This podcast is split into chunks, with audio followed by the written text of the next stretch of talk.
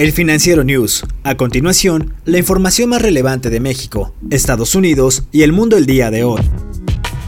La Secretaría de Hacienda y Crédito Público por primera vez emitió un bono verde soberano por 750 millones de euros para financiar proyectos sustentables vinculados a los objetivos de la Organización de las Naciones Unidas. Hacienda indicó esta tarde que México se convierte en el primer país en emitir este bono. Así, el país inicia su programa de financiamiento sustentable incorporándose a este tipo de instrumentos financieros. El bono se colocó a un plazo de 7 años con vencimiento en septiembre de 2027, ofreciendo una tasa de rendimiento al vencimiento de 1.603% y pagando una tasa cupón de 1.350%. Será el segundo cupón más bajo en toda la historia de los bonos de euros emitidos por el gobierno federal.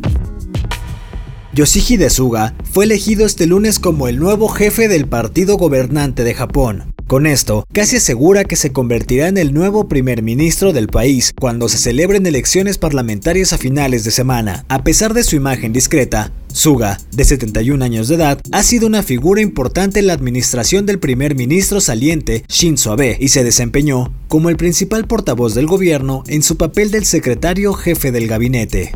Por problemas de salud, el mes pasado, Abe anunció que dejaría el cargo. La victoria de Suga en la votación del gobernante Partido Liberal Democrático prácticamente garantiza su elección en una votación parlamentaria el miércoles debido a la mayoría de la coalición gobernante del grupo político.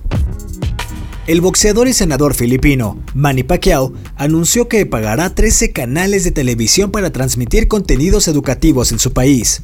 Pacquiao detalló que él creció en una familia de bajos recursos, por lo que el acceso a los centros educativos era muy complicado. El sector educativo es uno de los más afectados debido a la pandemia de COVID-19. De hecho, la Organización de las Naciones Unidas ha considerado que es la mayor paralización de la historia.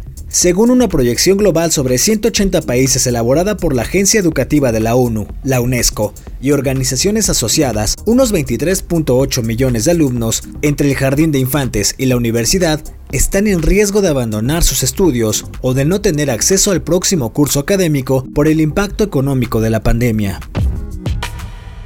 Agotados por una intensa temporada de huracanes, los habitantes de estados pegados al Golfo de México se preparan para un nuevo golpe ante la llegada de la tormenta tropical Sally. Expertos del Centro Nacional de Huracanes en Miami esperaban que Sally se convirtiera en huracán este lunes y llegara a la costa para el martes, provocando condiciones climatológicas peligrosas como riesgo de inundación en una zona desde Morgan City, Louisiana y Mississippi. Autoridades de Mississippi advirtieron que se anticipa que la tormenta coincida con la marea alta, lo que podría generar una gran marejada ciclónica. Sally podría descargar hasta 61 centímetros de agua para mediados de la semana. Los astrónomos han encontrado una señal potencial de vida en lo alto de la atmósfera de Venus. En específico, fueron encontrados indicios que puede haber extraños microbios viviendo en las nubes cargadas de ácido sulfúrico del planeta invernadero. Dos telescopios en Hawái y Chile detectaron en las densas nubes venusianas la firma química de la fosfina, un gas nocivo que en la Tierra solo está asociado con entes orgánicos. Varios expertos externos y los mismos autores del estudio coincidieron en que esto es tentador, pero precisaron que está lejos de ser la primera prueba de vida en otro planeta. Venus es el planeta más cercano al planeta Tierra.